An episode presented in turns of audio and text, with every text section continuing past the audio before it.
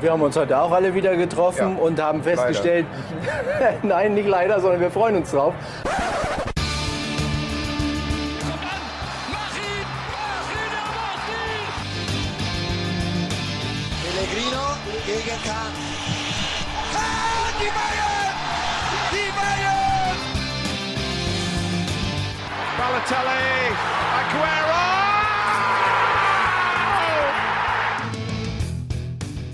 Ja, willkommen zu einer weiteren Ausgabe Pass ins Leere, der Nostalgie-Podcast. Mein Name ist Tobias Gürtler und mir gegenüber sitzt heute im Lawn Rebel Shirt von YouTube. Aber diesmal nicht im roten, sondern in einem bläulichen. Philipp Weikert. Ah, ja, guten Morgen. Morgen Äh, wäre schön. Na, guten Nachmittag. Guten Nachmittag, ja. Heute ist ja wirklich mal ein komischer Tag, an dem wir aufzeichnen. Also zwei Tage vor dem eigentlichen Rauskommen, das bin ich nicht mehr gewohnt. Nee, ich bin auch völlig Also- perplex. Weiß gar nicht, ob das überhaupt Sinn macht. Ich finde, wir brechen an dieser Stelle ab. Ja, ja, Nein. okay. Nee, ist richtig. Also, diese Woche, muss man ganz ehrlich sagen, ist für uns stressig. Es ist die DFB-Pokalwoche und äh, zum ersten Mal sitzen wir nicht nur auf dem Hintern und gucken uns das im Fernsehen an. Na, ich werde es trotzdem tun. Ja. ja, aber vor allem sind wir dieses Mal ja auch beteiligt. Wir, unser Verein nimmt daran teil und äh, wir helfen da ein bisschen mit. Also Philipp ein bisschen, ich ein bisschen mehr. Okay. Ja. Und äh, deswegen, wir haben es jetzt geschafft, das eben zwei Tage vorher mal ein bisschen reinzuquetschen, dass wir jetzt nochmal ähm, eine Folge reinklöppeln. Das wird heute ein bisschen rasanter vielleicht auch Klöppeln? geschehen. Peter Klöppeln, ja. Okay. Klingt auch wie so ein Synonym für Ornanieren, ne? Mhm. Klöppeln, sich einklöppeln. Ja, Ich sag dazu nichts mehr. Musst du auch nicht, musst du auch nicht. Das artet dann bloß aus und dann. Nee, Ja, dann erfahren wir wieder, was du so 2006 Den das erste. Mal gemacht hast. äh, klöppeln, ja. Ja, Ganz du auch ganz schön geklöppelt. Ja. Den ganzen Tag. Ganz- Jeden Tag in den Sommerferien. Jeden Tag geklöppelt. Ohne Ende. Das ist toll. Das Mhm. ist wirklich toll. Ja. Mhm. Ähm, Ja. Wie gesagt, also deswegen mal wieder deutlich vor, zwei Tage vorher ist dann deutlich für unsere Verhältnisse Ja. inzwischen. Früher war es mal so, dass wir Monate vorher fünf Folgen vorproduziert haben. Jetzt ist zwei Tage vorher einfach deutlich vor Erscheinen. Ja, aber weil natürlich der DFB-Pokal unseren Alltag aktuell bestimmt und ähm, nicht nur unseren, sondern sicherlich den von vielen, vielen anderen Amateurvereinen aktuell da draußen haben wir uns gedacht, natürlich werden wir dann auch eine Folge zum DFB-Pokal machen und schauen auf eins der besonderen Finals, glaube ich, in den letzten Jahren. Also, wenn ich so drauf zurückblicke, seit ich Fan bin, 2002 ist das Jahr gewesen, gab es da so das ein oder andere besondere Finale für mich. 2002, 2003 direkt, da ist ja Kaiserslautern dann ne, im Finale gewesen. Mussten wir im nächsten Jahr im UEFA Cup gegen Teplice und sind rausgeflogen, weiß ich noch. Ähm, das war dann natürlich, ja, die beste Pokalplatzierung. Ich weiß auch noch, da war ja Bremen damals in der Hinrunde extrem gut. Und dann war das Los nachher Lautern gegen Bremen, aber erst Rückrunde. Und da ist Bremen ja so eingesackt, da haben wir dann 3-0 oder so gewonnen. Und da habe ich halt zu dem Zeitpunkt, als das Los fiel, überhaupt nicht dran geglaubt. Aber dann waren wir im Aufwind und so weiter und die waren scheiße. Ansonsten besonderes Finale war auch Frankfurt, was sie gewonnen haben, finde ich. Frankfurt gegen Bayern. Genau, Ja. 2018 meine ich. Mhm. 2019, oder? 2018, ich habe nachgeguckt, ich frage so, aus okay. Höflichkeit. Okay. Mein Gott. 2019 war dann der Sieg von Dortmund. Gegen? Nee. 2021 halt? 2019 gegen. Ach nee, 2018 gegen 2019 war. Bayern gegen Leipzig, ne? Stimmt. Ja. Ja. Und letztes Jahr war Dortmund gegen. Äh, ich weiß schon gar nicht mehr, gegen wen wir gewonnen hatten. Rasenballsport. Ach so, ja, stimmt. Gut. Also, generell in den letzten, im letzten Jahrzehnt war ja Dortmund das Team im DFB-Pokal, ne? Also so oft im Finale gewesen, jetzt nicht immer gewonnen, aber doch häufiger und ähm, als weiteres besonderes Finale haben wir uns jetzt den Leckerbissen rausgepickt, der, finde ich, wenn ich so überhaupt an Finals im DFB-Pokal denke, ähm, mich mit am meisten. Oh, mir fällt noch ein Pokalfinale ein, das war auch überragend. Uh, ich bin ganz ohr. Ähm, Ich lehne mich. Schalke Duisburg. Ach du Scheiße. Boah, war das ein Pokalfinale? Das 5-0. Ja, da, ey, das war so. Das war so total, also das war so das Spannendste, was ich je erlebt habe. Absolut. Ja. Die Zuhörer kräuseln sich vor Lachen über diesen Gag. Ich wollte ihn auch mal bringen. Sehr toll. Ja, aber ist mir nur gerade eingefallen. Ich erinnere mich auch noch an so einen. Aber ich hatte äh, damals einen ehemaliger Ko- Kollege von mir, war bei dem Spiel in Berlin, der hatte Karten, geschenkt bekommen. äh, nee, ich glaube, er hat die sogar gekauft. Ähm, hat viel über den DFB be be bekommen. Er musste sich am bewerben drauf. Ja, ja. Äh, Ist das Schalker oder was? nee, nee, der ist eher so in Richtung Hansa. Okay. Ähm, er hat die, aber da sie ausverkauft war, hat er zwei Stück verkauft bei eBay. Für weiß ich nicht wie viel. Auf jeden Fall konnte er sich damit alles leisten. Er hat seine eigenen Tickets bezahlen können für ihn und seinen Kumpel. Und noch die Hotel Hotelübernachtung, die Fahrt dahin. Also er hat alles on top gehabt. Und er war auch in dem Zelt von Duisburg und da war wohl richtig sehr gut, geile Stimmung. Nach einer 0-5-Klatsche würde. Ja, vor dem Fall- Spiel. Ach so. Vor dem Spiel. Ich wollte sagen, da wird erstmal Frustsaufen gemacht. Nee, da war, also vor dem Spiel war es wohl sehr schön. äh, Nach dem Spiel. Ja. Hm. Weiß niemand. ist ja egal. War keiner mehr im Er hatte trotzdem, glaube ich, ein sehr gutes Erlebnis, weil er für 0 Euro äh, sehr viel äh, erlebt hat. Aber wann war das? 2011, glaube ich, oder so, ne? Ja, Dortmunds erste Meisterschaft. ja, könnte in dem, ja. Oh, und dann, dann, oh Gott, da muss, hat wahrscheinlich Grillitsch noch gespielt oder sowas Duisburg. Ja. Dorschkur Maha und so. ja. Mann, Mann. Oliver war da noch Torwarttrainer wahrscheinlich. Also, sehr lange her. Mhm. Und wir bewegen uns in diesem Zeitraum auch, weil eins der größten Finals, was ich zumindest so in den letzten Jahren sehe, ist halt das, was wir uns heute rausgepickt haben. Bayern-Fans, ihr müsst jetzt stark sein. Ich werde jetzt eine Zahl sagen, die euch nicht so passt, aber wir gehen ins Jahr Gibt es ja auch nicht oft. 2012. Äh, das war jetzt nicht euer Jahr, aber gönnen wir Philipp diesen Tag. Also, ich sag, das war ein gutes Jahr. Ich sag auch, das war ein lustiges Jahr auf jeden Fall. Also, da ist so viel Gutes passiert. Da habe ich Abi gemacht. Ich weiß gar nicht mehr, was ich da gemacht habe. Ja, Champions League-Finale habe ich irgendwo, irgendwo geguckt. ja das, Das ich auch, hatten wir auch noch nicht thematisiert. haben wir noch nicht in der Folge gehabt. Das Mhm. kriegt ihr auch noch. Ich weiß noch, da hat Sat 1 den ganzen Tag berichtet und ich habe mir alles angeguckt. Noch so ein äh, Legendenspiel war da am Vormittag oder sowas. Ja, das war, haben sie aber gut gemacht. Aber das in einer anderen Folge. Das äh, erfahrt ihr später. Ja, das äh, läuft. Dortmund. Kommen wir direkt zu Dortmund. Kloppomania was running wild, würde ich sagen, in Dortmund. Gerade die Meisterschaft geholt gehabt zum ersten Mal. Hier zu diesem Zeitpunkt schon verteidigt. Also unter Klopp lief es unfassbar geil. Ähm, jetzt die Chance aufs erste Double der Vereinsgeschichte. Das gab es ja vorher auch nicht. Und wenn ich mir so die, die Mannschaft mal angucke von Borussia Dortmund, also die Abgänge damals nach der ersten Meisterschaft, ne? DD, ja, war aber auch schon in die Jahre gekommen, aber so als Typ fehlte er sicherlich. Schahin hat wehgetan, muss man ehrlich sein. Ja. Aber Rangelow, Feulner, Sidan, Heinal, also Mit solchen Leuten bist du deutscher Meister geworden. Ach, hör auf. Ja, das stimmt faktisch, aber du bist nicht wegen dieser Nein, Leute, sondern wegen- trotz dieser Leute. Aber äh, die waren Trainingsspieler. Ja. Ja. ja, ja, brauchst du auch. Brauchst du auch. Ähm, Neuzugänge damals waren dann aber komischerweise auch nicht so die ganz großen Namen. Also gerade Perisic war damals noch niemand. War Gündogan. ein Talent. Ja, und Gündogan genauso. Der kam, glaube ich, dann von Nürnberg. Ja. Ne? Und der hatte dann, klar, hat er dann eine gute Saison gespielt, aber er hatte nicht die Saison gespielt, dass man sagt, okay, den brauchen wir für eine Champions League und, und, und Wurde ja Meister. als Ersatz für Shahin geholt damals. Ja, Und ja, ich glaube, sein Durchbruch kam dann in Fürth, äh, auch im DFB-Pokal, als Ja. er das entscheidende Tor gemacht hat. das war Da ist er irgendwie 20. abgerutscht, glaube ich sogar noch.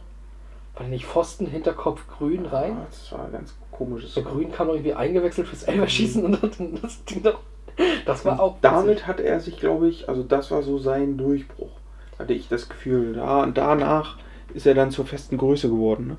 Ja, Weil vorher hat er, ich weiß gar nicht, wer noch mit Kiel, ich glaube Bender dann, ne? wahrscheinlich. Bender und Kiel haben dann immer auf S6 gespielt, aber er brauchte ja Oder eigentlich. Kringe noch. Kringe? Könnte sein. Glaube ich gar nicht so viel. Ich glaube, Kili hat da immer sehr viel gespielt und, und Bender. Ja, Aber es war halt nie so diese spielerische Lösung, die Schein halt auch war zu Bender und die Gündogan halt auch ist. Nein, auf gar keinen Fall.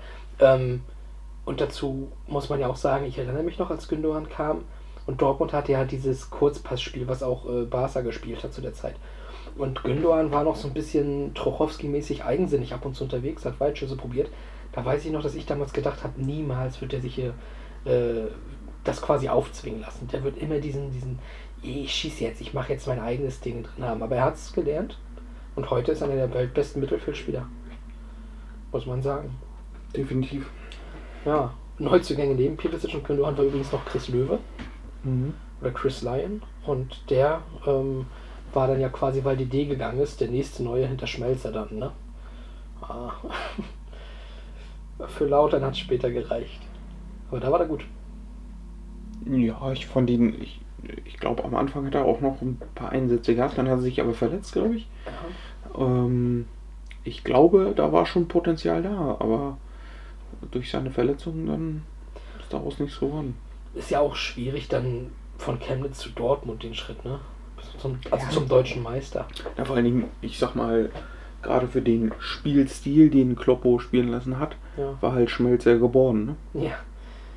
Ja, ja, da hat einige, die sonst, glaube ich, nie das erreicht hätten, was sie erreicht haben, groß gemacht. Allein die linke Seite im Pokalfinale äh, ist halt äh, Sahne. Ne?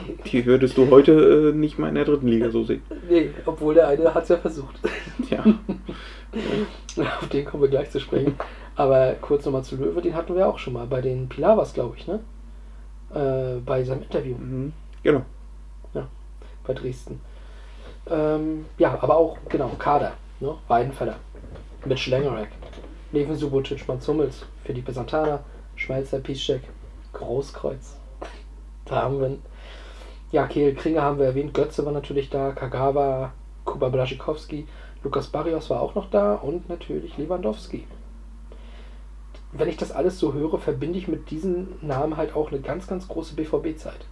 So, und generell, also keiner von diesen genannten Namen, selbst Großkreuz nicht, äh, ja, bei, bei keinem von denen habe ich so das Gefühl, den kann ich nicht in der Startelf einsetzen. Das sind für mich alles halt Riesenspieler. Gut, Bender habe ich jetzt nicht nochmal erwähnt, ne, hast du ja auch schon gesagt. Ähm, Wahnsinn. Was ein Kader. Aber wenn du zwei Jahre vorher diesen Kader vorgelesen hättest, hätte keiner verstanden, was, was man von dir will. Also die haben wirklich unter Jürgen Klopp diese Entwicklung genommen, dass du sagen kannst, was, was ist das für ein hammermäßig Weltklasse-Team? Ja, also dann, das waren ja die drei Jahre oder die drei Saisons ne, mit der Meisterschaft, dann das Double und dann halt im Champions League Finale. Ne? Äh, also Das war so geil. ne, wäre ein Schiedsrichter auf dem Feld gewesen, wäre das Champions League Finale auch anders ausgegangen. Aber Ja, ne, das ist nur nebenbei. Äh, insgesamt hat sich dieses Team und einige Spieler, die sind über sich hinausgewachsen. ja. Und wurden ja dann im Jahr danach äh, ja, mit Reus noch verstärkt und ich weiß gar nicht, wer in der Saison abgehauen ist. Keiner groß. Keiner groß, ne? Also das war. Die haben die zusammengehalten, Mhm. halbwegs. Mhm. Ähm, Und das war ja auch das Gute, dass du halt. Äh, was möchte jemand Karte kaufen? Schreibt Arian.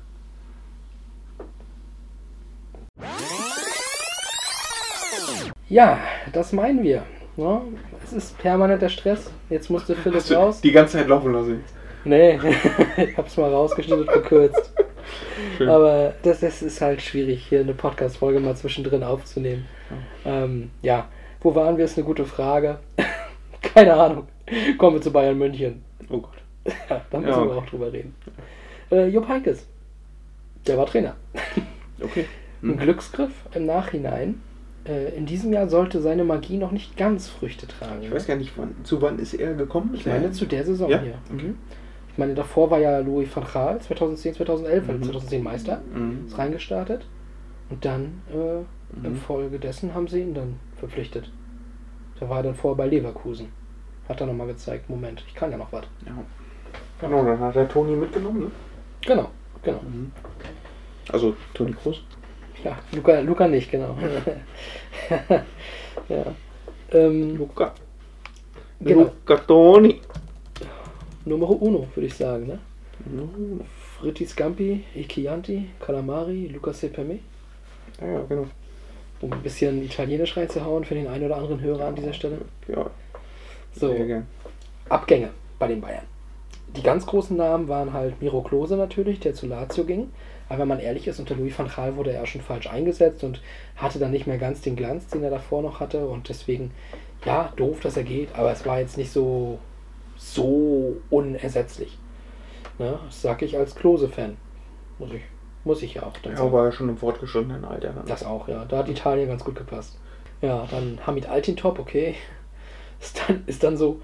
Äh, und ansonsten halt mir mit Ikichi, Thomas Kraft und äh, Andreas Ottel. Also jetzt nicht so, wo man dann sagt, shit, äh, das wird jetzt. das, das wird ganz hart, das wird Dombo. Ja, und wenn man dann aber so, wer dazu kam. Also David Alaba von, kam von der Hoffenheim-Leihe zurück. Gut, Usami, ja. Petersen, okay. Aber Rafinha, Boateng und Neuer, die sollten ein paar Jährchen bleiben. Ja. Und ein bisschen, äh, ja, für eine erfolgreiche Zeit stehen. Ja, aber auch ansonsten war ja der Kader ganz gut besetzt mit, gut, damals war Bartstuber noch gut, aber dann auch so Philipp Lahm, Luis Gustavo, Emre Can damals noch als junges Talent. Ne? Äh, Anatoli Timoschuk, mochte ich persönlich ganz gerne. Toni Kroos hast du erwähnt, Schweinsteiger, Ribéry, Robbenmüller, Ulic Gomez, klar, Top-Kader. Definitiv. Ja, da ähm, ist es fast schon überraschend, dass Dortmund dann doch so deutlich in der Meisterschaft vorne lag am Ende. Ne? Also klar, auch ein klasse Kader, aber ja, Bayern hatte halt aber auch 73 Punkte geholt in dem Jahr. Und da vielleicht nochmal, um das einzuordnen, der höchste oder der Punkterekord für eine Meisterschaft war zu dem Zeitpunkt bei 78. Und Bayern holt 73 Punkte und wird deutlich Zweiter. Das zeigt, was Dortmund da für eine Saison gespielt hat. 81 Punkte damals neuer Rekord gewesen, ne? Großartig. Ähm, 78 Punkte waren 98, 99 erzielt worden von den Bayern. Also auch da schon eine spannende Geschichte, weil äh, das war ja auch eine ganz starke Saison damals von den Bayern. Und das hat auch so ein bisschen, nachdem so, also eine Meisterschaft kann ja mal fallen. Guck dir Wolfsburg oder Stuttgart an, ne? Das kann mal passieren. Aber so eine Meisterschaft dann auch zu bestätigen, das ist dann so der Punkt gewesen, wo Bayern auch hingucken musste und sagen musste, okay, da kommt jetzt jemand, der könnte in den nächsten Jahren gefährlich werden. Ja. So, und da fingen ja auch so diese ganzen Spannungen an, ne? die dann im nächsten Jahr eben mit dieser Geschichte, mit dem WM, WM, Na, Ich glaube, ich glaube genau, also erstmal mit der Meisterschaft, mit dem Double, dann noch mit dieser herben Pleite, ja, also 5 zu 2, dann obendrauf noch dieses Champions League Finale, da home. der Horn. Ähm, das hat alles, glaube ich, äh, ja. Dann mussten sie was machen. Da mussten sie was machen. Und ähm, das Ding ist ja, 2013, ich wollte gerade sagen, das mit dem Finale in Wembley, das Champions League Finale, da war ja auch im Vorfeld, glaube ich, dann diese ganze Geschichte, wo dann Sammer und Klopp auch so aneinander geraten sind und so eine Sachen, ne? Also das war wirklich eine, ich fand einfach eine richtig geile, Götze-Deal. der Götze-Deal, das war einfach eine richtig geile Zeit in Fußball Deutschland. Ich erinnere Ja. mich da noch sehr gut dran. Und ja, weißt du noch, wie du das Spiel gesehen hast damals, das Finale? Äh, nee, tatsächlich nicht mehr. Also ich weiß, wir haben es irgendwo geguckt, aber wo weiß ich Also nicht du mehr. hast es jetzt nicht äh, einfach nur zu Hause mit Chips auf dem Sofa. Da, da bin ich mir gar nicht sicher. Könnte sein. Könnte sein. Ich weiß es ehrlich gesagt auch nicht mehr. Aber wir wären nicht passend Lehre der Nostalgie-Podcast, wenn wir nicht wüssten, wie irgendjemand es gesehen hat. Nein, also ich kann, ich kann sagen, dass äh, ein guter Kumpel von mir, Dortmund-Fan, äh, in Berlin war. Allerdings Waldbühne. Das war ja damals, glaube ich, von Dortmund quasi eingenommen. Ne? Und der hat das. Ich glaube, die ganze Stadt war schwarz-gelb, oder? Ja, im Prinzip ja. Und der Wie hat. immer, wenn wir in Berlin sind. Äh, gut, weil halt in Berlin nur, da war Union halt noch nicht so groß. Ja, gut, okay. Und ansonsten ist da ja halt nichts Relevantes. Victoria vielleicht. Was? Victoria.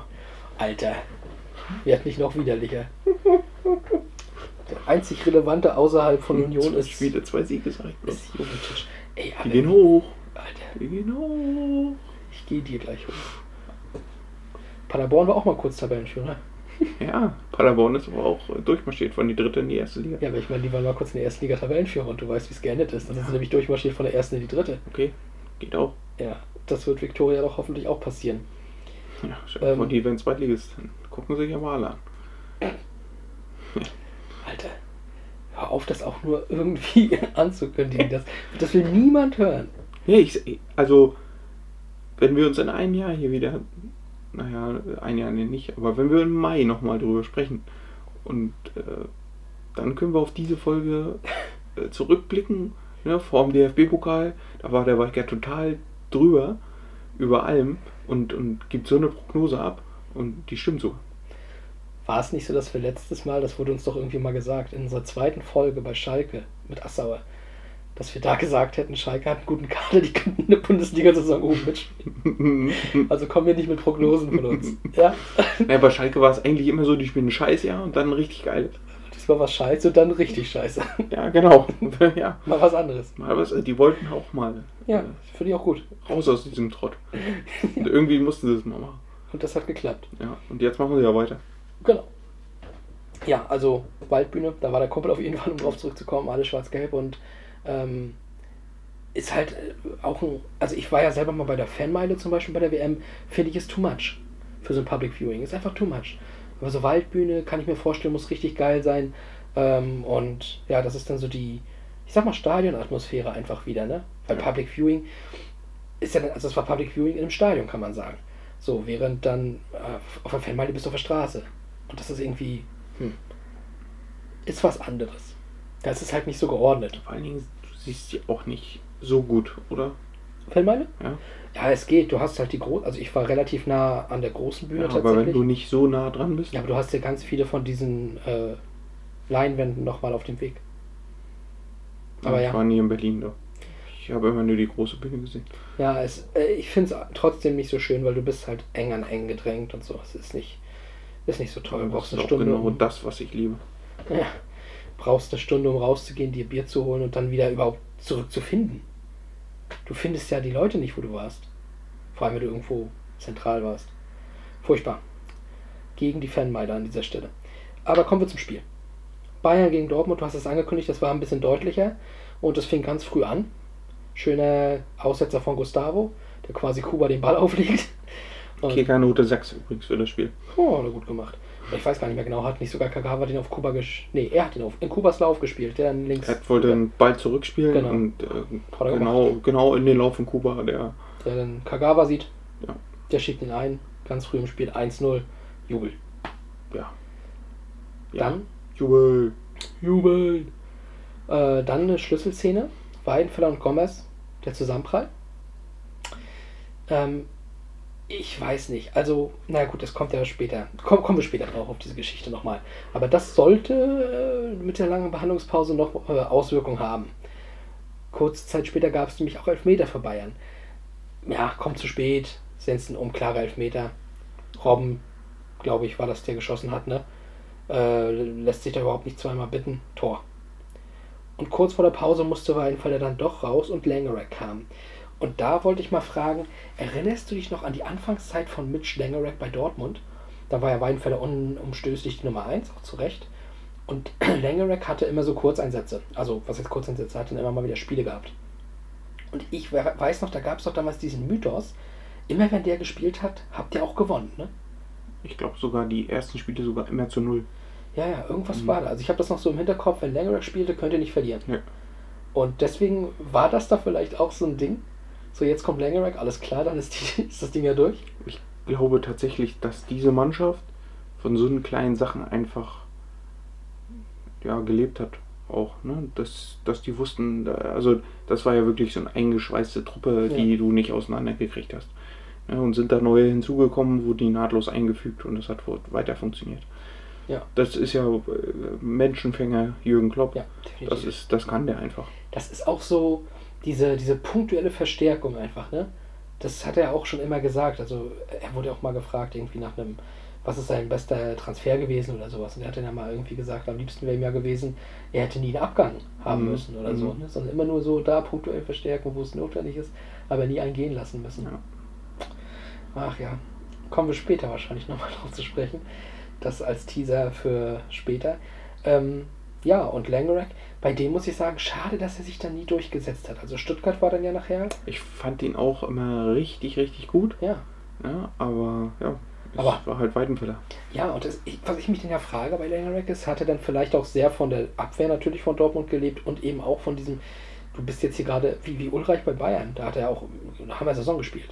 So, aber jetzt beim HSV war es wieder das Hinterletzte. Also war das einfach auch das Team, was ihn so gut gemacht hat und war er vielleicht gar nicht so ein Top-Torhüter? Schwer einzuschätzen.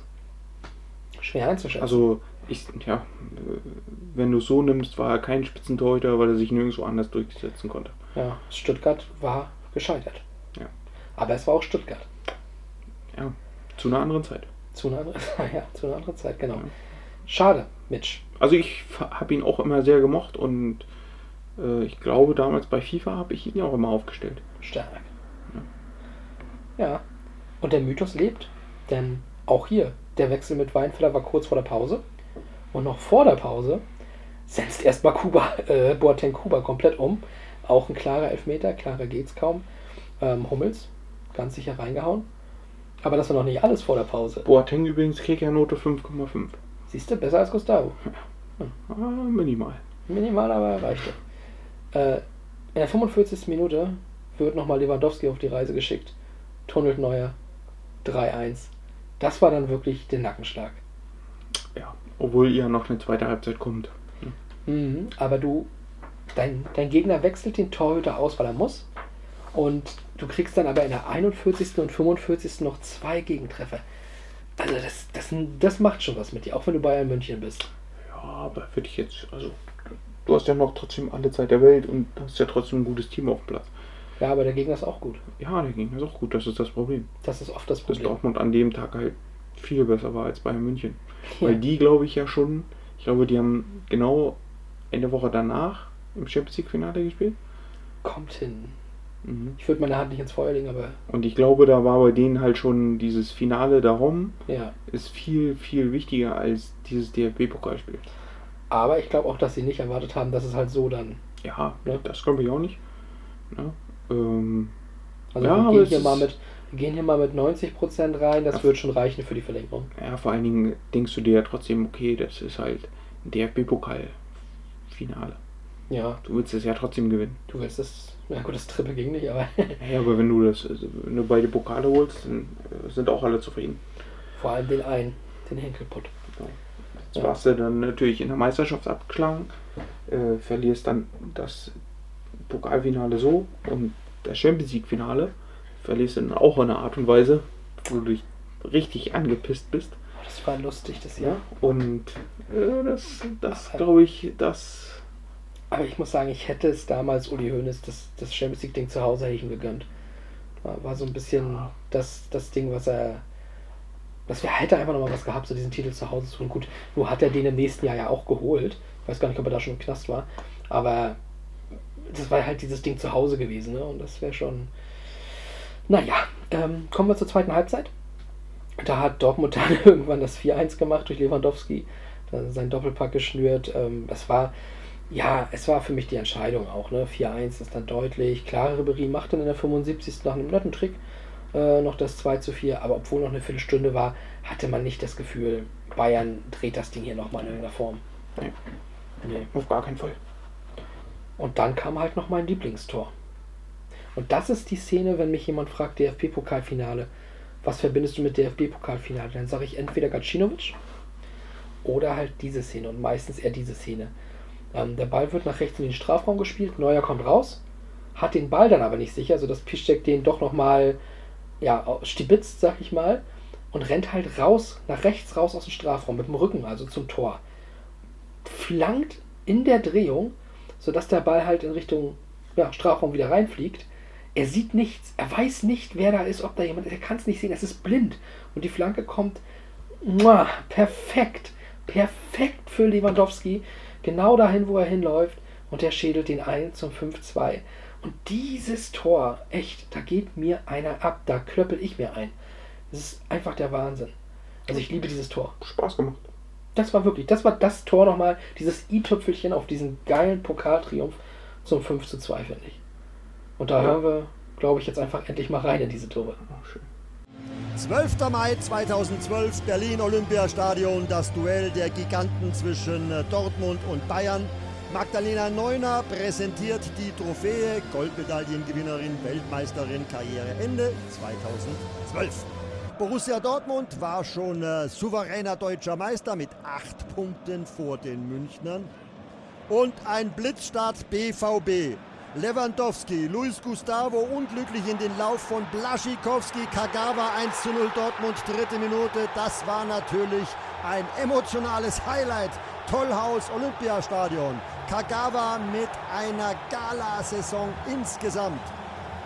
13 Tore in der Bundesliga, 12 Tore hat er vorbereitet und das hier jetzt obendrauf gemacht. Klar, einfach nur Pech, der Ball von Luis Gustavo für Blaschikowski, der Brasilianer dann natürlich auch noch gegen Kagawa zu spät. Die Partie begann spektakulär. Nicht wenige sagen ja, dass dieses Finale 2012 vielleicht das beste aller Zeiten war.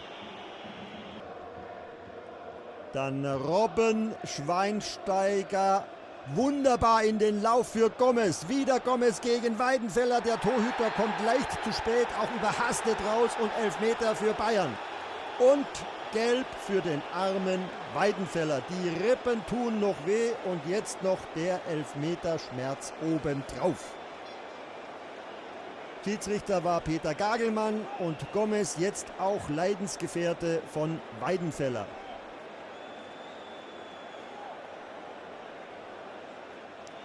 Weidenfeller war da mit den Händen dran. Ein Riesensatz, Riesensturz von Gomez. Strafstoß, die korrekte Entscheidung. Weidenfeller Konzentration auf Arjen Robben. Mario Gomez, Torschützenkönig war er 2010, 2011. Jetzt hier noch behandelt von Doc Müller-Wohlfahrt. Arjen Robben. 25. Minute und der saß. Anfang April hatte er einen Elfmeter gegen Dortmund verschossen und damit endgültig die Meisterschaft für Dortmund eingeleitet. Es keimte wieder Hoffnung auf für die titelgebeutelten Münchner. Robben von August bis November 2011 mit vielen Verletzungen, Schambeinentzündung, Leistenbruch. Bis Dezember machte er nur fünf Spiele. Der ehrgeizige und immer leidenschaftliche Arjen Robben. Philipp Lahm, der Kapitän, und dann ein Fehlpass von Philipp Lahm, das äh, gab es ja äußerst selten nur. Schmelzer. Kagawa für Blaschikowski, ein Sturz, Boateng der Sünder und sofort wieder die Elfmeterentscheidung von Gagelmann in der 40. Minute. Das verzweifelte Gesicht von Holger Badstuber. Kagawas Hackenglück für Blaschikowski. Das war so, denke ich mal, nicht geplant. Und das war irgendwie sehr ungeschickt von Boateng, viel zu ungestüm. Letztlich eine völlig klare Sache.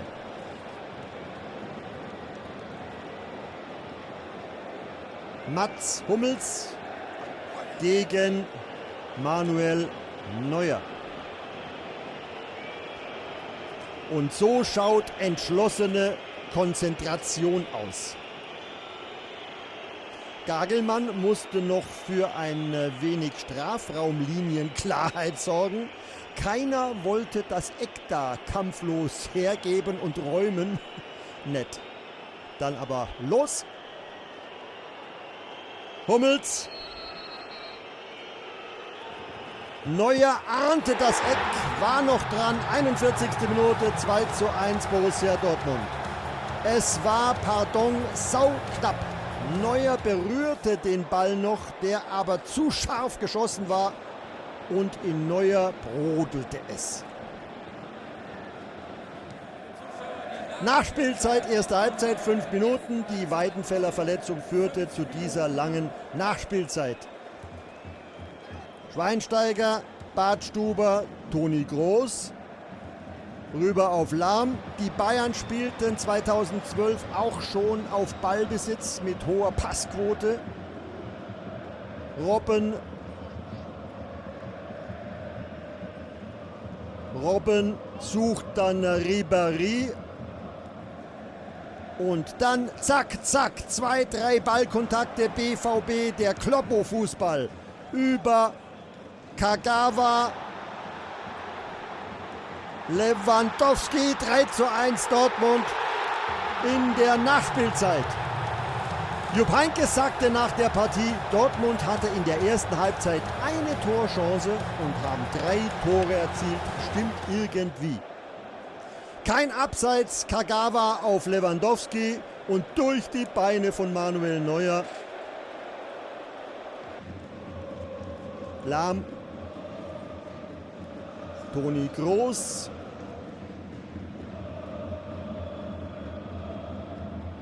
Ribéry, Robben. Ribéry.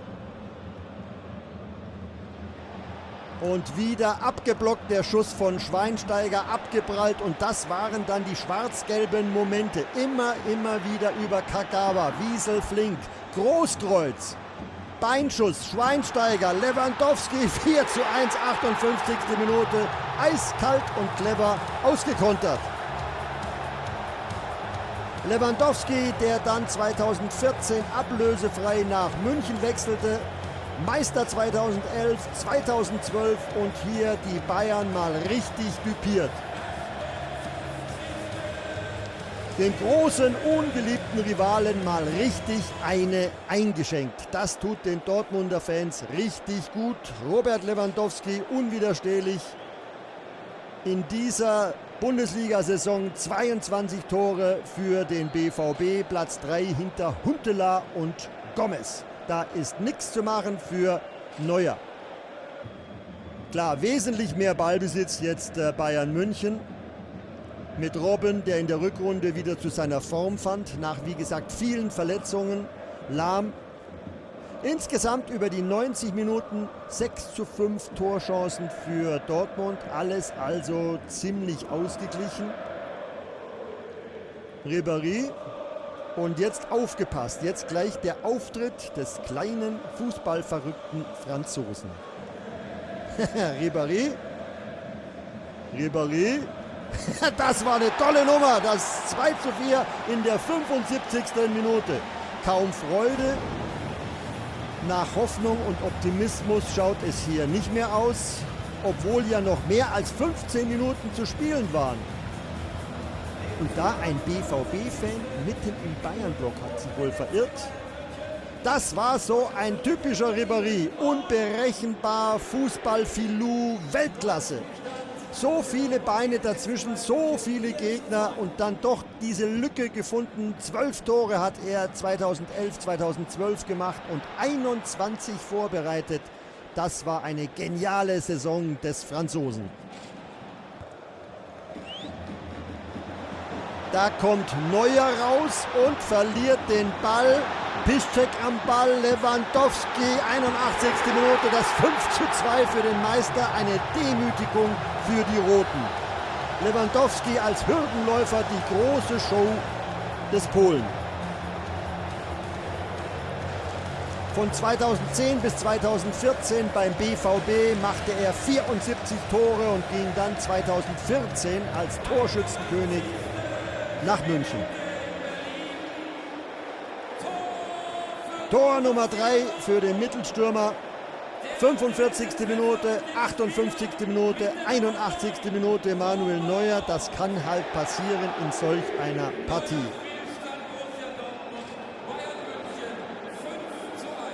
Piszczek reagiert richtig gut und Boateng kann da überhaupt nichts mehr machen gegen Lewandowski. Das passte noch ins Bild bei Bayern bei diesem ganzen seltsamen Spielverlauf.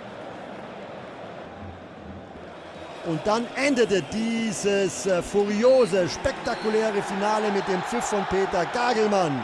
Borussia Dortmund schlägt Bayern München mit 5 zu 2 in einem unvergessenen Finale. Drei Tore durch Robert Lewandowski. Meister 2011, Meister 2012, Double 2012. Borussia Dortmund hatte damals klar die Nase vorn vor Bayern München. Ja, ihr merkt, heute ähm, eine ganz, ganz wilde Folge. Wir gehen ja heute einfach mal ein bisschen rasanter durch. Ne? Müssen wir auch. Ähm, deswegen haben wir jetzt einfach mal alles schnell, halbwegs schnell zusammengefasst und euch die Tore geliefert äh, durch Thomas Hermann. Und ja, gucken jetzt nochmal so ein bisschen drauf. Also wir haben ja schon gesagt, es ist großartige Zeit im deutschen Fußball gewesen. Es ging weiter mit dem Wembley Champions League Finale im nächsten Jahr zwischen diesen beiden Teams. Ne? Ähm, das eine, was dann bei Bayern halt passierte, war, die haben nach dieser Trippelsaison auch noch Guardiola geholt, der nochmal ein anderes Level reinbrachte und diese Dominanz der Bayern, die wir bis heute halt haben, eingeleitet hat. Ne? Dazu dann diese scheiß Wechsel immer Götze, Lewandowski, Hummels und so eine Geschichten, ne? die dann leider passierten. Das hat das natürlich auch nochmal ein bisschen verstärkt. Dortmund hat sich darauf berufen, hey, wir nehmen mal ein paar jungsche Spieler und werden eher so ein Ausbildungsverein für Talente und das hat dann auch einfach nicht mehr gereicht, um oben mitzuhalten. Dazu Also- natürlich nach dem Kloppabschied diese elendige Trainersuche, die auch bis heute anhält. Ja, leider, ne? Ja. Kommt keine Kontinuität rein, obwohl das bei anderen Vereinen ja nicht anders ist. Ne?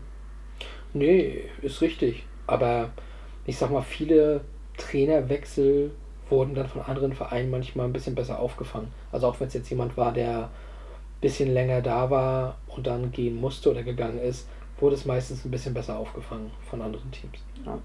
Also ich glaube schon, dass der die zwei Jahre nach Klopp mit äh, Tuchel, Tuchel, also die waren schon gut. sportlich, ja. Ja, aber ich fand auch, er war genau der Richtige, der das Spielsystem von Klopp nochmal ja, auf eine andere Stufe heben konnte.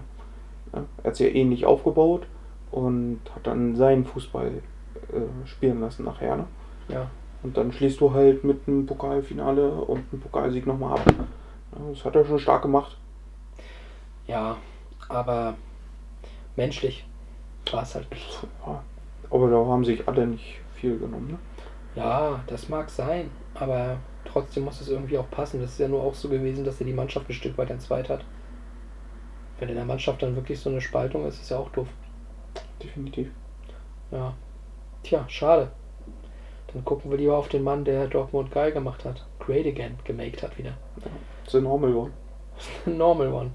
Und da hören wir nochmal ganz kurz erstmal einen kleinen Einspieler mit Atze Schröder. Naja, ich freue mich schon wieder drauf, mit Jürgen irgendwann in naher Zukunft besoffen auf dieser Bühne zu stehen, während wir die Schale hochhalten. Ich So, trinke aber nicht ja. mehr, wenn wir was gewonnen haben. Nein. Träumen darf man ja. Nein, nein, nein. Vorher? Nein. Ich, äh, deswegen, ich habe mich mal vorgenommen, wenn wir das nächste Mal gewinnen, dann fange ich nicht direkt nach, nach Abpfiff an zu saufen, weil das echt, ich kann mich, an- ich habe Atze Schröder hinter der Bühne getroffen und kann mich nicht daran erinnern, das ist scheiße. Aber so ehrlich muss man erstmal sein. Äh, toll. Wie? Dass du das jetzt heute zugibst, finde ich gut. Ja, ich weiß ja nicht, wenn er so. sagt, wir haben uns getroffen, dann werden wir uns getroffen haben. Ich meine, ich bin ein top seriöser Mann. Ja. Aber ich bin, ich bin. Wir haben uns sogar eine, ich Stu- bin- wir haben uns eine Stunde sogar unterhalten. Und ich habe nichts gesagt.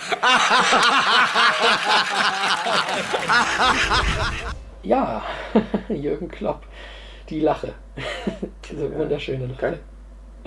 Ja, äh, er ist ein unfassbar emotionaler Typ. Ja, die PKs sind einfach legendär. Ja, auf jeden Fall. Ja, immer wieder gab es da auch witzige Situationen, ähm, egal wo er war, die man da auch noch rausschnippeln kann. Auf YouTube sind ja diese Zusammenschnitte auch noch zu sehen. Ne? Ähm, ja, und, und Ich fand ihn, also vom Typ her und vom Auftreten, äh, er hat einfach wie die Faust aufs Auge nach Dortmund gepasst. fraglos. Und irgendwie habe ich im Gefühl, dass es noch eine zweite Amtszeit geben wird. Ist das bei dir dann aber auch so, ja, ich will ihn zurück oder, oh Gott, mach dir deinen Ruf hier nicht kaputt? Ist schwer zu sagen. Ich glaube, er hat genug Qualität, äh, das auch nochmal zu schaffen. Das Ding ist, das, das glaube ich halt auch. Weil der hatte überall, wo er war, immer Erfolg.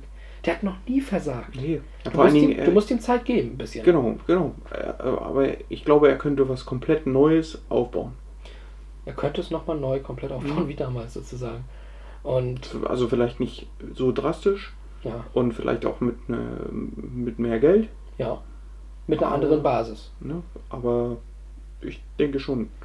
Und ich glaube bei Jürgen Klopp ja auch, er wäre der Einzige, der in Dortmund diese Zeit bekäme. Ja, als Spieler war er noch gar nicht so groß. Ne? Also er hatte ja sein, äh, seine Zeit bei Mainz natürlich, hat auch woanders gespielt. Und da war doch mal, als er noch Spieler bei Mainz war, hier bei irgendeiner ZDF-Sendung. Hast du das mal gesehen Mhm. bei Arndt Zeigler? Ja. Wo er irgendwo so eine Quiz-Sendung war oder sowas. Und schon da hatte er so dieses, dieses Talent, einfach aufzutreten. Auch sein Lächeln damals schon Ja. war einfach sensationell. Das war großartig. Also wer den Clip nicht kennt, äh, mal bei YouTube suchen. Das muss man auch sehen. Ich glaube, da brauchst du auch bloß Jürgen Klopp eingeben, dann kommt er. ja, werden noch ein paar andere Sachen kommen. Ja, aber der ist ziemlich weit oben. Ja, das ist, aber ansonsten vielleicht Zeigler dazu oder weiß nicht, Quiz oder so, dann findet ihr den sehr schnell großartig, überragend. De definitiv. Ja. Ähm, und dann war es ja so, dass er halt, nachdem er da eben Spieler war, oder währenddessen ja angefragt wurde von Christian Heidel, ey, wir haben hier gerade keinen Trainer, wir finden jetzt auch gerade keinen. Könntest du mal, könntest du das mal übernehmen? Und er hat sich das dann auch, ähm, er hat sich überreden lassen, hat es dann gemacht als Spielertrainer und hat da ja sehr viel auch von Wolfgang Frank noch übernommen, ne? der so ein bisschen als sein Lehrmeister gilt. Der hat ihn ja auch, als der gestorben ist, das hat ihm auch wehgetan, habe ich ja gehört. Ne? Ähm, ja, und hat dann aus Mainz, die da zu der Zeit auch wirklich am Boden waren, schon das rausgeholt. Ähm, und das meine ich ja, ne? Er hatte, egal wo er war, wenn er diese Zeit bekommen hat, dann, und die, wie gesagt, würde ihm die ja in Dortmund gegeben werden, dann, also dem, er wäre der Einzige, dem sie nochmal gegeben werden würde, habe ich ja gesagt. Und er hat in Mainz das erste Mal bewiesen, dass ihm, wenn er die Zeit bekommt, auch Erfolg gelingt. Ja. So, und da. Also, und das hat er, also muss man ja auch sagen, das hat er in Liverpool ja auch geschafft. Genau. Dass er einfach äh, aus einer mittelklassigen Truppe äh, was verändern kann und Spieler wie, weiß ich nicht, Robertson, vielleicht so das beste Beispiel. Äh, ja, und aus, Trent. aus, ja, gut, aber der kommt aus einem eigenen Nachwuchs. Ja. Würde ich vielleicht nicht so sagen, aber der andere war ja eher gescheitert. Nur der irgendwo aus Schottland äh, und macht den zum Linksverteidiger, äh, einer der besten Linksverteidiger der Welt momentan vielleicht. Ja. Also von daher, das schafft Jürgen Klopp wie kein anderer. Genau. Er macht Spieler besser. Das ist äh, Das, was Klinsmann in München wollte. ja, ja, ja, ja. Das, das schafft Klopp überall. Ja, vor allen Dingen auch irgendwie, ähm, ich, vielleicht auch mit jedem Spieler. Ich, also das, das Gefühl habe ich auch. Ich wüsste jetzt keinen Spieler, der bei Klopp keine gute Performance abliefert. Ähm, Immobile? War das nicht das Jahr 14, 15? Ja, Der. ja aber... Und ich glaube, ein bisschen- Mikita Mikitarian, glaube ich, auch. hat Der auch noch nicht unter, so Der abgeliefert. hat unter Tuchel dann richtig Ja. funktioniert. Ja. Das waren so gegen Ende seiner BVB-Zeit zwei Spieler. Aber ansonsten, also er hat ja äh, aus Sidan, hat er, also Mohamed Sidan hat er was rausgeholt. Ähm, und da gab es ja noch, ich meine, der hat ja sogar Oliver Kirch zu einem Champions League-Spieler gemacht. Ja, ich, also ich finde allein so eine Tatsache, dass ja, du holst halt einen Lewandowski. Ne? Ja, Äh, ja, der ist eigentlich nichts. So, der, der spielt die ersten zwei Jahre, spielt er auch null, wirklich gar keine Rolle.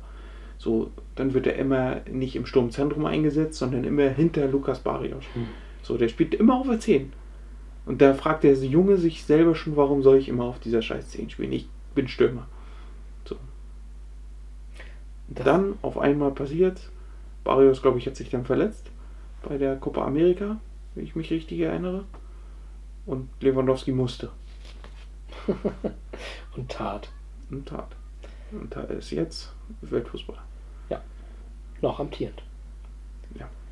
Aber ich glaube, er hätte diesen Weg nicht genommen, hätte Klopp nicht damals ihm einfach, oder Klopp und seinem Team, äh, diese Dinge beigebracht. Ja. Ne, dass man auch mal gucken muss, wie, wie setze ich jetzt einen Stürmer in Szene, wo muss der hinlaufen und nicht einfach diese, ne, diese kleinen Dinge, ne, die vielleicht ein Stürmer, wenn er nur vorne drin steht, gar nicht sieht. Die Details halt, ne? Ja. Genau. An den richtigen Stellschrauben drehen, wie man immer sagt. Ja.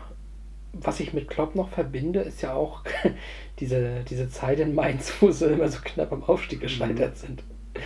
2002 war es ein Punkt. Da haben sie gegen Union Berlin verloren mit 3-1, oder in, in Berlin sogar, und hätten nur ein Unentschieden gebraucht. Durch die Niederlage sind Bochum und Bielefeld, die gewonnen haben, noch vorbeigezogen. Da gab es noch keine Relegation. Äh, das war bitter. Im Jahr drauf war es dann ein Tor. Also, Das ist, oh, das ist so hart. aber dann führt er sie in die Bundesliga trotzdem. Dann ja. Trotz der Nieder äh, trotz, also da hätte ja wahrscheinlich ein ein oder andere Verein hätte ja bestimmt Ja. auch gesagt, so jetzt ist deine Zeit vorbei, aber Und der ein oder andere Trainer hätte es vielleicht auch gar nicht verarbeitet. ja. Ich meine, das war wirklich beide Male so knapp. Aber, die haben- ganze ich- Saison darauf hin. Ich, ja, ich glaube, die haben gar nicht so gearbeitet, dass sie unbedingt aufsteigen wollen. Die hätten es mitgenommen, aber ich glaube, sie wollten es nicht auf Biegen und Brechen und sie mussten auch nicht. Gut, dass du das sagst. Weil 2002, ich hatte ja dieses BDFL Manager 2002 für PlayStation 1 damals. Und da war Mainz ja auch ganz normal Zweitligist. Und das Ziel von Mainz bei diesem Spiel, also vor der Saison, war Abstieg verhindern. Also gebe ich dir recht, wahrscheinlich war das nicht unbedingt das primäre Ziel, in die Bundesliga Nee. zu wollen. Aber dann verpasst man es halt denkbar knapp zweimal. Und dann, das macht halt was mit dir. Und dann aber immer wieder aufzustehen. Ne? Also ich glaube, gerade 2003, das war meine erste Saison, Alexander Schur köpft in der 90. plus 27 gefühlt. Dieses 6 zu 3 gegen Reutling, auch so ein absurdes Ding. Diakite vorher auch schon das 5-3 in der Nachspielzeit gehabt und, und Mainz gewinnt 4-1 und das reicht nicht. Ein Tor fehlt.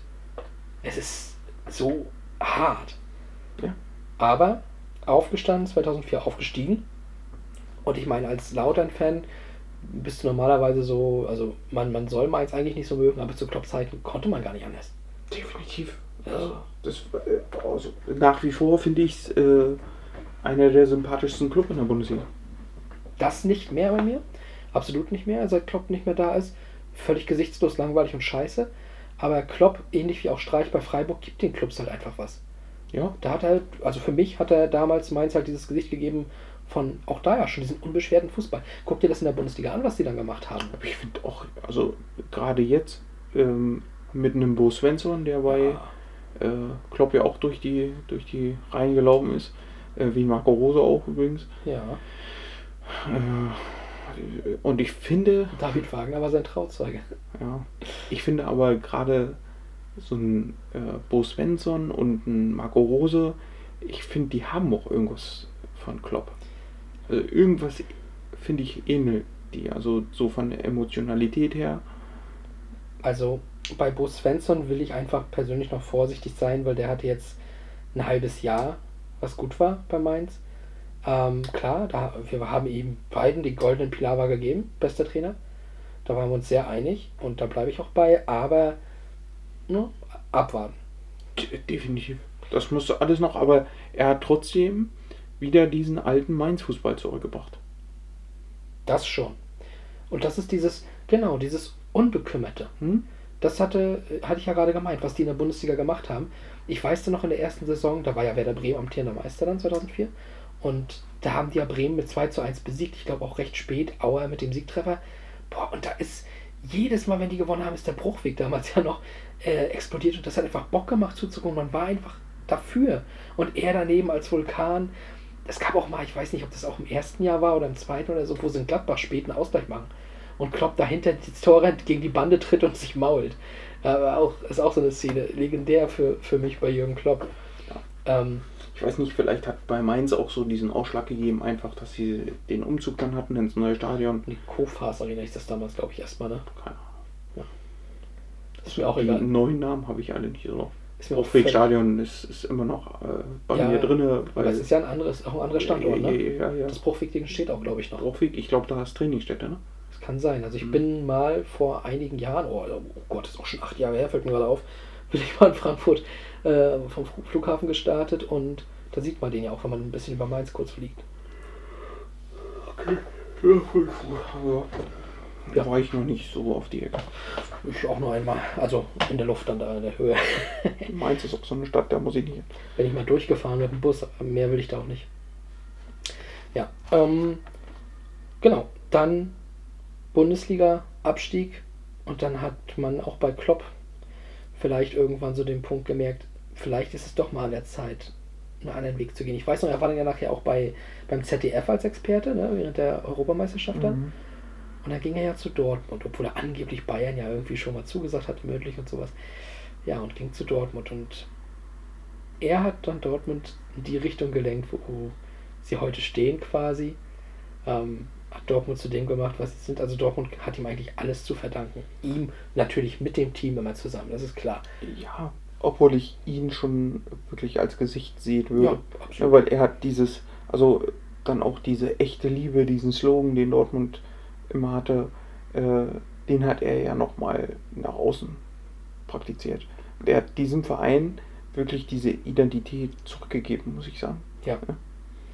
Ne, auch wirklich mit, ne, mit jungen Leuten gearbeitet und ne, einfach lass die laufen und arbeiten. 90 Minuten arbeitet der Fußball so richtig und ne, Dieser geile, schnelle Fußball, das Umschaltspiel. Das war einfach so. Oh, es hat so viel Spaß gemacht, dazu zu gucken. Auch da wurde man relativ automatisch dann auch Dortmund-Fan. Es gibt auch viele, die in der Zeit jetzt eben Fans geworden sind, ne? Die früher vielleicht dann so Eventis waren, aber natürlich dran geblieben sind. Es gibt ja immer welche, die übrig bleiben. Ja, und die Erfolge sprechen für sich. Meistertitel, Double, erstes Double der Vereinsgeschichte, Champions League-Finale. Aber es sind ja auch so einzelne Spiele, wie das Ding gegen Malaga. Es ist durch diese Emotionalität halt einfach so eng auch verbunden mit ihm.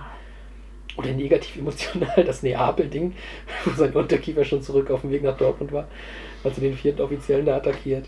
Also, das war schon, war schon immer. Äh, Ja, es war halt auch, äh, bei Klopp war es ja auch immer sehr viel an der Grenze. Also, ja, ne, aber naja, aber er, er hat sich halt nie verstellt. Nee. Er war halt immer so, wie er ist. und das ist das Sympathische. ähm, ja, Auch, und deswegen ja nochmal Pressekonferenzen. Er hat ja auch selber dann immer so ein bisschen selbstironisch auch über sich und äh, ja, da bin ich zu, für, für sowas bin ich zu doof und sowas, ne?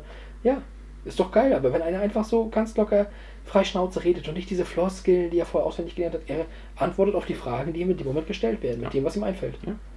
Fertig aus. Natürlich hat er so im Hinterkopf, okay, ich darf jetzt vielleicht noch nicht darüber reden, dass wir vielleicht den und den Spieler verpflichten, aber äh, immer trotzdem locker und er konnte sehr gut mit Medien arbeiten. ja, das ist schon immer, das war Sehr immer gut. sein Talent. Mhm.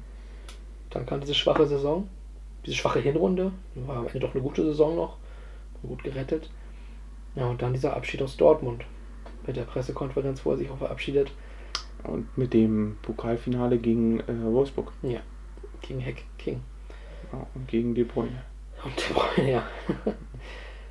Aber für mich, Das auch, hat, das hat mir damals auch sehr wehgetan. Das muss ich sagen. ich habe es tatsächlich nicht geschaut. Äh, doch, weil na, es war ja klar, dass Klopp geht. Das habe ich mitbekommen. Äh, ich habe auch noch ähm, in der letzten Saison gegen Frankfurt, eins der letzten Heimspiele war es ja, das habe ich dann äh, auch im Stadion gesehen. Das war mein erstes Mal in Dortmund.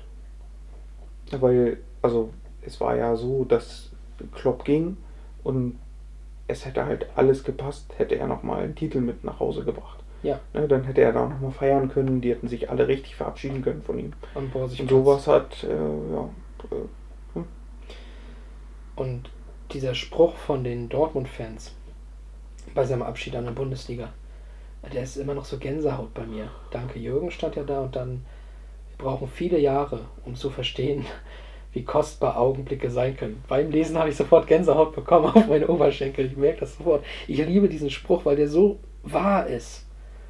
Ne? Das fasst eigentlich auch genau all das zusammen, was da mit Jürgen Klopp in Dortmund gelaufen ist. Also diese ganzen Geschichten, wir alle reden heute noch über Malaga, über Wembley. Wir reden beide heute über das 5-2 im Pokalfinale. Ich meine, ich bin nicht mal Dortmund-Fan. Ich bin FCK-Fan, aber ich habe trotzdem so viel Verbindung zu diesen Spielen, Ereignissen, zu diesem Mann da in Dortmund. Und, und ich weiß auch Malaga noch, meine, meine Schwester ist ja auch so halbwegs Dortmund-Fan. Ich habe mit der bei Facebook damals währenddessen geschrieben und habe mir das über, äh, über, über Radio angehört. Nicht Fanradio, aber so ein, so ein Radio, ich glaube 90 Im Radio wäre es, glaube ich, durchgedreht. ja, so wie der am Fanradio durchgedreht ist halt. äh, Boris, Boris Robert und Nobby Dickel. Hatten wir auch schon mal. Und bei Stuttgart, ne? Dortmund Stuttgart. bei Hot and Cold. Immer noch eine sehr erfolgreiche Folge bei uns. Ähm, und ich weiß noch, wie ich da wie ein Wilder auf die Tastatur gehämmert habe und noch ein Tor, jetzt bräuchtet ihr noch eins, vielleicht geht ja doch noch was. Es ist passiert und komplette Eskalation. Und diese ganzen Momente, die du ja eben erst wirklich Jahre später begreifst und er ist, du hast ja damals nicht im Kopf gehabt, der ist in ein, zwei Jahren weg.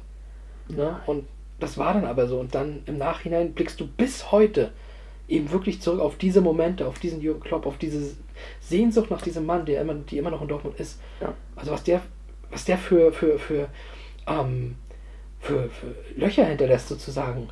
Ja, ich- Also, Fakt ist ja, es werden heute noch Fragen gestellt, wann kommt Jürgen Klopp zurück Ja. nach Dortmund. Ja. Also da- das ist ja allein die Tatsache, ne, wenn, wenn du Watzke fragst, oder ne, der äußert sich ja auch immer wieder über, über Klopp. Ja. Also es ist schon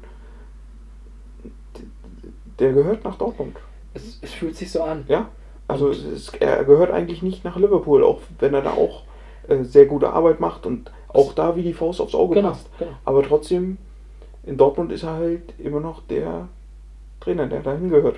Und ich, ähm, ich habe mal in der Klose-Biografie, ich habe das glaube ich schon oftmals gesagt, einen sehr schönen Satz gelesen, der auch ganz gut dazu passt, ähm, dass den Abschied derjenige, der weiterzieht, nie so stark bemerkt wie der, der zurückbleibt. Und da ist es ähnlich. Klar, Jürgen Klopp äh, erinnert sich wohl noch ein bisschen an Dortmund, aber er hat halt Liverpool, er macht das jetzt alles. Und ihr in Dortmund, ihr habt aber nicht mal Jürgen Klopp. Und das merkt, merkt man, merkt, merkt man an vielen Stellen. Ähm, ja, und er fehlt auch irgendwie in der Bundesliga, mir zumindest. Also ich finde seine äh, Pre- Pressekonferenzen äh, auch äh, immer gut. Immer. Auch bei Liverpool, aber die bei Dortmund waren trotzdem ähm, interessanter. Ja, gut. Das könnte sein, dass es daran liegt, dass dich das inhaltlich auch sehr interessiert, was da dann so geredet wird. Aber ich weiß es nicht genau. Ich mutmaße das jetzt gerade einfach mal. Ach, es war schon eine geile Zeit. Ja. Ich weiß, es gab mal ein, äh, so ein Exklusivinterview bei Sky. Da saß er auf so einem gelben Sofa, glaube ich. Und da hat er auch, also wie er dann auch über die Spieler gesprochen hat. Ich weiß gar nicht, zu welcher Saison das war. Aber ja, da war Mario Götze gerade frisch dabei Mhm. und äh, ne, ihm geht immer das Herz auf, wenn er diese Jungs einfach auf dem Trainingsplatz sieht, weil denen läuft das Talent aus den Ohren raus. es, weil ne, das waren einfach Talente, mit denen er, mit denen er arbeiten konnte, die, was einfach Spaß gemacht hat. Und die haben ja auch diesen Spaß einfach auf dem Platz wiedergespiegelt. Mhm. Ja. Aber weißt du, dass, dass ich das nachvollziehen kann? Also jetzt, wo ich ja zum ersten Mal in der ersten Saison hier wirklich ein bisschen involvierter bin in so einen Fußballclub, fange ich ja auch bereits an, so ein bisschen so, so, so eine Verbindung zu dieser Mannschaft auch aufzubauen für mich persönlich. Ähm, wir verfolgen jedes Testspiel. Wir sind ja so ziemlich bei jedem dabei. Und ja, also du kennst das jetzt halt schon ein bisschen länger. Für mich ist das jetzt alles gerade neu und ich sehe das alles komplett mit anderen Augen inzwischen. Ich sehe das nicht mehr als ich filme jetzt hier eine Fußballmannschaft, sondern ich filme hier ein Stück weit meine Jungs. Und, und das ist ein schönes Gefühl. Definitiv. Und das dann natürlich nochmal auf einer anderen Ebene, wenn du dann der Trainer bist und wirklich so nah dran bist an diesen Spielern und du suchst sie halt raus und du siehst dann die Fortschritte und du siehst bei denen passiert was durch das, was du da lenkst. Da es ist wahrscheinlich eine Verbindung, die können wir uns nicht vorstellen. Und deswegen glaube ich, auch jeder Spieler würde für Jürgen Klopp in den Krieg ziehen. Ja, Und wahrscheinlich würde er die so motivieren, dass sie auch gewinnen. das glaube ich auch. Ja. Abschließend vielleicht zu Jürgen Klopp noch eine Sache. Das große Thema, was auch immer noch drüber steht, ist natürlich der Nationaltrainerposten. Meinst du, wir sehen ihn da irgendwann? Also ich persönlich sehe ihn da nicht. Äh, dafür ist er also ja, zu agil in seiner Arbeit für diesen, diesen Job. Ich, ich kann ihn mir da nicht vorstellen.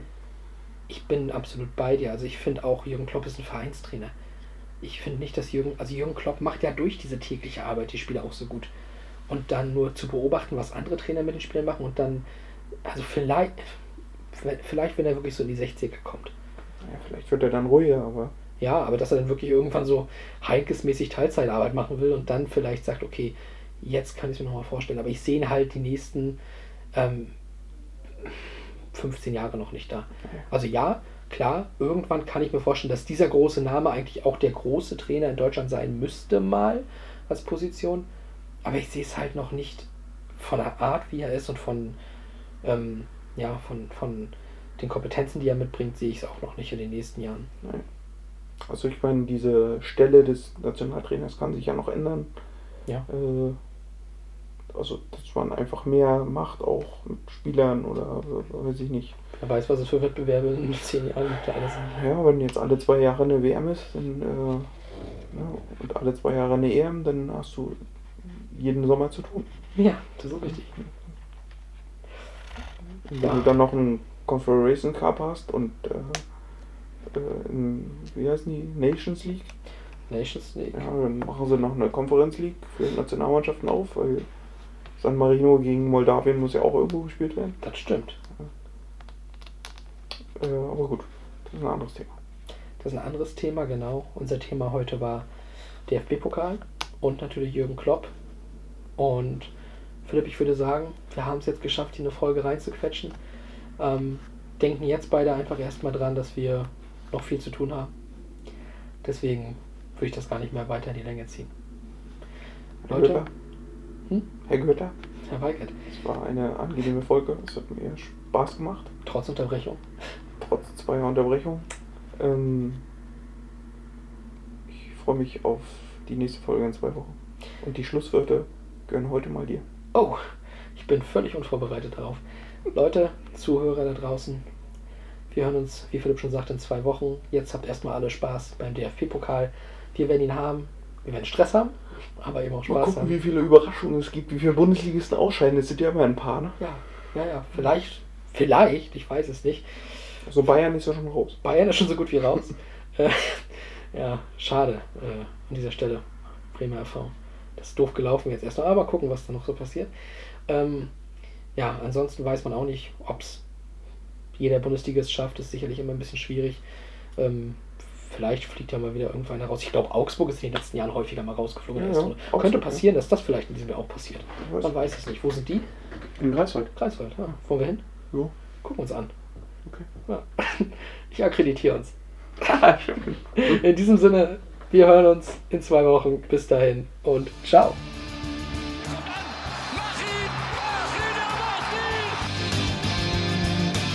Pellegrino gegen Kahn. Ah, die Bayern! Die Bayern! Balotelli!